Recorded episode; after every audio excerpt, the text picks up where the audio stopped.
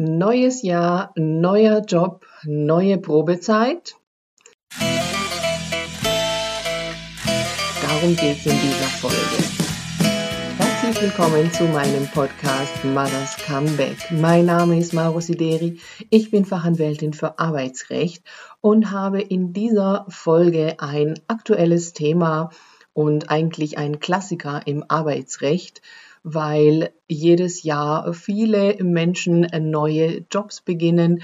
Und so war es auch, dass ich eine Mandantin hatte oder auch immer noch habe, die ich bei der Beendigung ihres Arbeitsverhältnisses begleitet habe und wir einen ja, ordentlichen Aufhebungsvertrag abgeschlossen haben mit einer schönen Abfindung und sie jetzt einige Monate freigestellt ist und sich in Ruhe auf einen neuen Job bewerben kann und bald in diesem Jahr auch einen neuen Job starten wird. Und da stellt sich doch dann immer die Frage, hat man da erstmal eine Probezeit? Und was bedeutet das, wenn man eine Probezeit hat? Ähm, kann man da einfach so gekündigt werden oder was bedeutet es denn generell?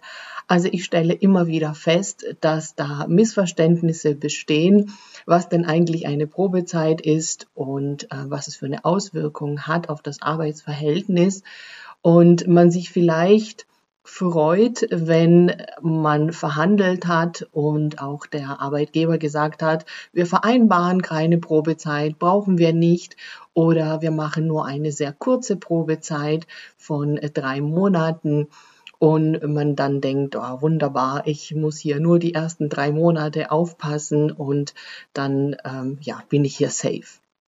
Also, ich möchte dazu ein paar Dinge ähm, sagen und aufklären.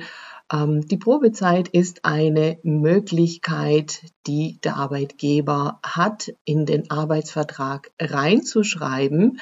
Und zwar kann man die mit einer sechsmonatigen Dauer maximal vereinbaren. Also länger geht nicht. Und die Probezeit hat schon den Sinn, dass man sich eben erprobt und zwar auch gegenseitig. Das heißt also, der Arbeitnehmer darf den neuen Arbeitgeber erproben. Und wenn man dann feststellt, ja, nee, dieses neue Arbeitsverhältnis ist eben doch nicht so, wie es sich ähm, in der Stellenanzeige oder auch im Bewerbungsgespräch äh, dargestellt hat, dass man sich dann einfach wieder voneinander lösen kann, heißt vor allem mit einer kurzen Kündigungsfrist. Die Probezeit bewirkt also nur die Verkürzung der Kündigungsfrist auf zwei Wochen ohne die Probezeit würde die Kündigungsfrist vier Wochen betragen. Und zwar vier Wochen zum 15. des Folgemonats oder zum Ende des Folgemonats, je nachdem, wann eben die Kündigung wäre. Also, das bedeutet, die Probezeit ist dafür da, ein ja, gegenseitiges Lösen aus diesem Arbeitsverhältnis insofern zu erleichtern, dass man sich schneller voneinander wieder trennen kann, als man das halt eben ohne die Probezeit könnte. Ja, und was bedeutet das jetzt in Bezug auf eine mögliche Kündigung durch den Arbeitgeber, wenn man jetzt zum Beispiel wirklich gar keine Probezeit vereinbart hat, also die eben nicht im Arbeitsvertrag drin steht oder die vielleicht nur drei Monate besteht? Ähm, kann dann der Arbeitgeber nach diesen drei Monaten nicht einfach so kündigen? Nein, das ist eben so nicht der Fall. Also die Frage, ob und wie und mit welchen Gründen ein Arbeitgeber kündigen kann, hat mit der Probezeit gar nichts zu tun. Das hat mit dem Kündigungsschutz nach dem Kündigungsschutzgesetz zu tun. Und diesen Kündigungsschutz hat man erst nach sechs Monaten Betriebszugehörigkeit. Und zwar völlig unabhängig davon, ob irgendeine Probezeit vereinbart wurde. Also diese sechsmonatige Wartezeit heißt sie da nach dem Kündigungsschutzgesetz, die greift automatisch nach sechs Monaten Bestehen des Arbeitsverhältnisses. Noch etwas spielt da eine Rolle, nämlich die Betriebsgröße. Bei ganz kleinen Betrieben mit weniger als zehn Vollzeitbeschäftigten Mitarbeitern gibt es diesen gesetzlichen Kündigungsschutz nicht. Das heißt also, kleine Unternehmen, Start-ups oder Handwerksbetriebe, Arztpraxen, Apotheken, was es da so alles geben kann, die müssen sich an diese Regelungen nach dem Kündigungsschutzgesetz nicht halten. Das heißt also, ein Arbeitgeber in so einer kleinen Betriebsgröße, der kann auch nach vielen Jahren noch ähm, ohne irgendwelche schwerwiegenden Gründe kündigen. Was er halt beachten muss, ist die Kündigungsfrist, die sich wiederum aus dem BGB gesetzlich ergibt und sich verlängert, je länger das Arbeitsverhältnis ist. Also nochmal zurück. Die Frage, ob man in den ersten sechs Monaten gekündigt werden kann als Arbeitnehmer durch eine Kündigung des Arbeitgebers, hängt nicht von der Probezeit ab sondern hängt davon ab, ob man eben diese sechs Monate Wartezeit nach dem Kündigungsschutzgesetz erfüllt hat. Und wenn man diese sechs Monate erfüllt hat, dann hat man Kündigungsschutz und dann braucht der Arbeitgeber besondere Gründe, um dann kündigen zu können.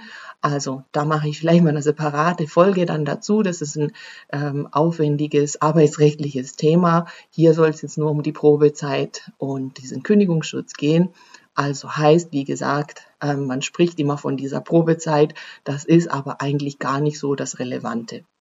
Jetzt gibt es da noch ein paar Besonderheiten. Es kann ja sein, dass man schon zu Beginn eines Arbeitsverhältnisses als Frau schwanger ist oder schwanger wird, also eben in diesen sechs Monaten schon, ja, dann greifen andere Regelungen aus Mutterschutzgesetz.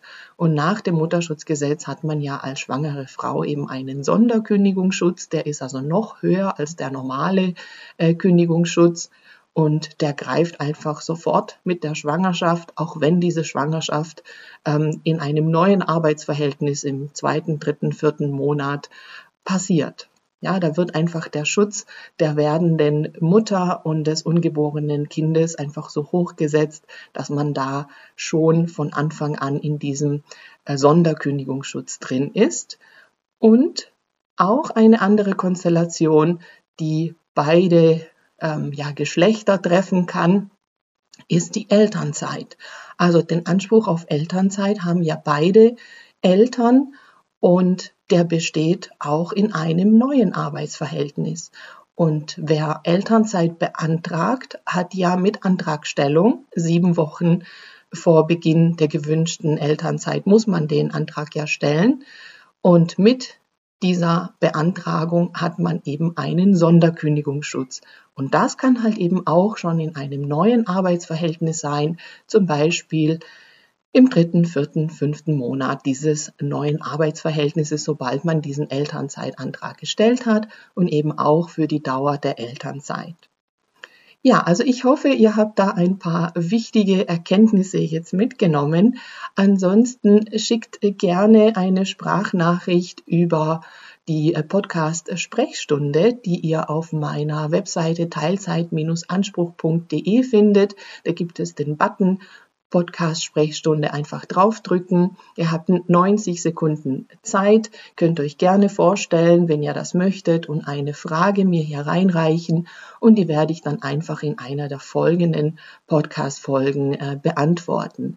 Ja, und eine solche äh, Frage ist mir auch ähm, geschickt worden ähm, zu der Thematik, was ist, wenn man einen Aufhebungsvertrag abgeschlossen hat in einem früheren Arbeitsverhältnis und jetzt im neuen Arbeitsverhältnis während eben dieser Probezeit eine Kündigung folgt, gibt es da Probleme mit dem Arbeitslosengeld.